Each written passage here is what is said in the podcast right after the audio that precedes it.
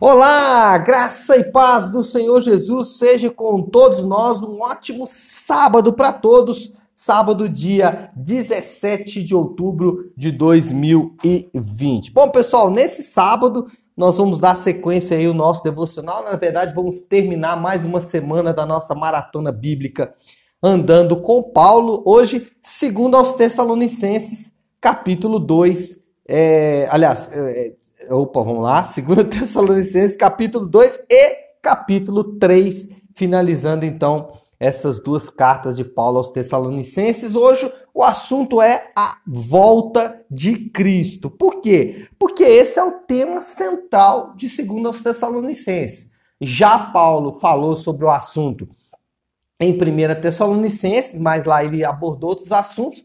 Mas essa segunda carta nos parece que o tema central, o objetivo principal de Paulo realmente era falar sobre a segunda vinda de Cristo. E pelo que parece, né, ao ler aqui essa carta, havia uma certa confusão na igreja com relação a alguns assuntos.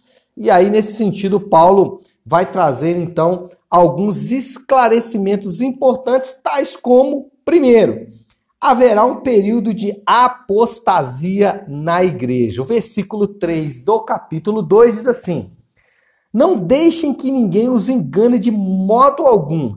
Antes daquele dia virá a apostasia, e então será revelado o homem do pecado, o filho da perdição. Paulo está dizendo o seguinte: que nós devemos observar um sinal importante que é antes que seja revelado o filho do pecado, antes que inicie o processo de tribulação, ou chamada grande tribulação, período de sete anos, antes que esse período de fato comece a contar estes anos, é aquele, todos aqueles relatos ali de Apocalipse a partir do capítulo 4, né?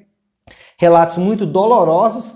Antes que isso aconteça, é necessário que haja um período de apostasia, de frieza espiritual. E aí, se você levar em conta, por exemplo, né, uh, o livro uh, de Apocalipse, os capítulos 1, 2, 3 até o capítulo 4 vai narrar o quê? As advertências de Deus para a igreja. Por quê? Porque antes do período da grande tribulação, a igreja vai passar por uma apostasia, por uma frieza muito grande, é, por um período onde as pessoas serão é, frias e não terão uma vida de fato com Deus. Talvez nós já estejamos experimentando isso em alguma medida. Não dá para afirmar que de fato isso é apostasia, mas o que nós olhamos para as nossas igrejas é um falso avivamento, um avivamento produzido é, por técnicas humanas, mas que de fato não leva ao arrependimento e à mudança de vida. Segundo esclarecimento de Paulo aqui, é que simultaneamente, juntamente, será revelado o filho da perdição e o que o detém será retirado. Ou seja, vão acontecer dois fatos é, conjuntos. É, a gente não sabe é, como, quando se dará isso, mas a, o que detém o filho da perdição será retirado e aí é, ele vai se manifestar de forma efetiva. Versículo 7 e 8 fala isso, diz assim: a verdade é que o mistério da iniquidade já está em ação, ou seja, já existe uma ação dessa iniquidade, restando apenas que seja afastado aquele que agora o detém.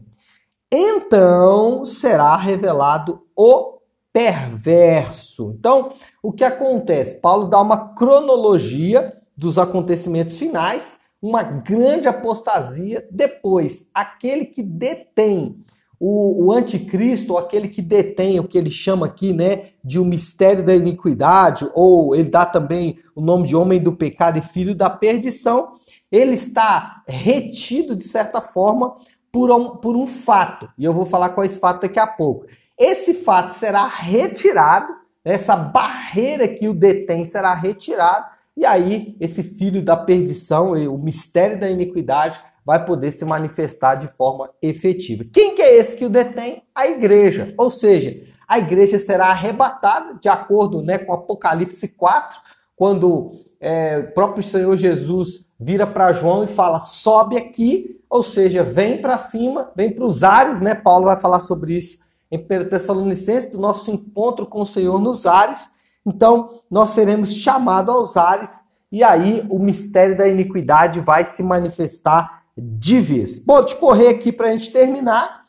Em terceiro lugar, Paulo fala que depois desse arrebatamento, o versículo 8 ele fala assim: é, então será revelado o perverso, a quem o Senhor Jesus matará com o sopro de sua boca e destruirá pela manifestação de sua vinda. Ou seja, o terceiro esclarecimento de Paulo é que haverá um, um momento de apostasia, depois a igreja será retirada e o mistério da iniquidade vai se manifestar. E por último, Jesus voltará com a sua igreja, já todos galardoados, para destruir definitivamente esse anticristo. E por último, os eleitos serão preservados. Versículo 13 diz: Mas nós devemos sempre dar graças a Deus por vós, irmãos amados pelo Senhor, porque desde o princípio Deus os escolheu para serem salvos mediante a obra santificadora do Espírito Santo e a fé na verdade. Paulo conclui isso dizendo